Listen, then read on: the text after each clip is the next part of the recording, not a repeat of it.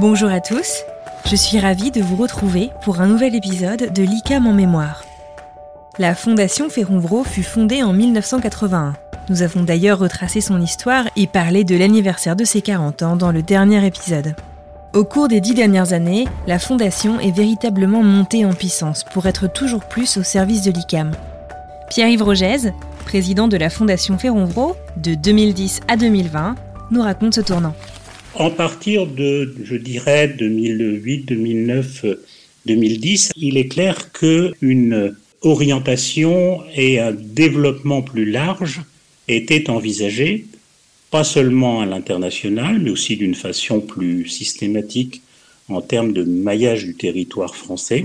Et il était important que euh, la Fondation puisse accompagner tout cela. Donc, euh, après ces premières euh, années de construction et de consolidation, le moment était venu d'ouvrir un petit peu la, fondation de façon à ce qu'elle puisse très résolument et très explicitement accompagner le développement du groupe ICAM. C'est pour ça que euh, mon bureau et moi qui a souhaité que on puisse donner un souffle, oui, qu'on rebondisse hein, avec l'ouverture tout simplement euh, qui avait été impulsée par euh, le groupe ICAM, notamment sous l'égide de Jean-Luc Soufflet.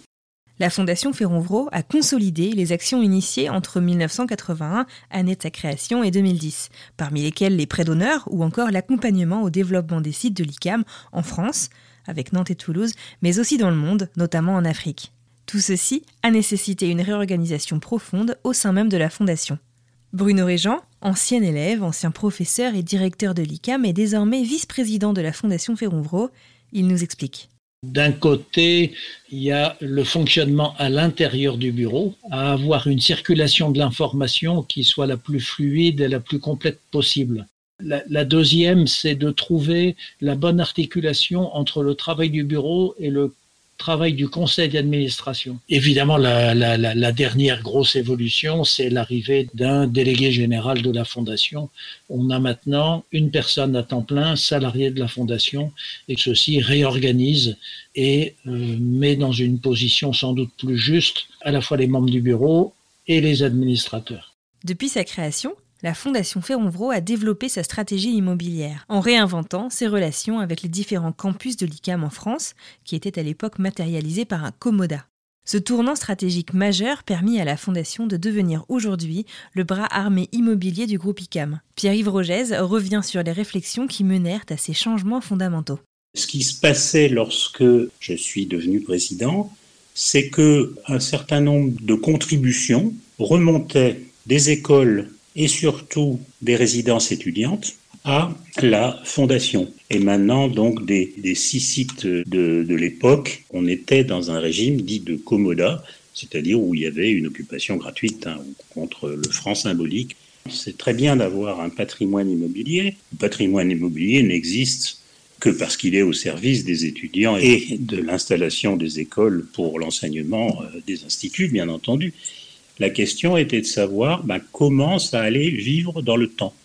Et en particulier euh, au fil des temps, et l'île existe depuis 1898, donc depuis un certain temps, il est clair que le Commoda, avec le mérite que c'était un beau geste de générosité, comme ça, en apparence, il n'y avait pas de vraie euh, politique de gestion immobilière.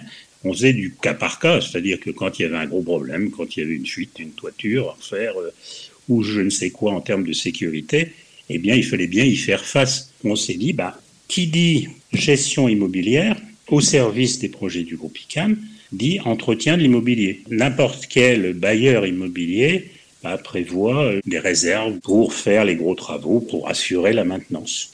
Donc on a mis fin à ces contributions un petit peu symboliques et on a cherché à mettre en place une politique un petit peu plus, euh, plus organisée ce principe de loyer procède tout simplement de l'idée de dire bon bah un patrimoine c'est bien mais il faut que ça s'entretienne.